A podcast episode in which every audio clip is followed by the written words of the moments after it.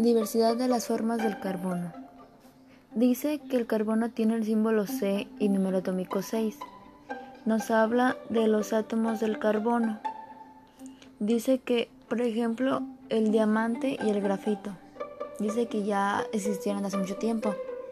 Por ejemplo, dice que el diamante es, es algo duro y el grafito es más blandito y es negro.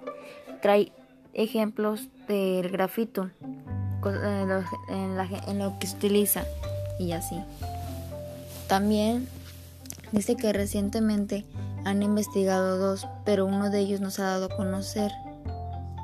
Me gustó porque, por ejemplo, yo no sabía de los dos que acaban de crear y de hecho tienen nombres científicos muy raros y muy largos y difícil de pronunciar.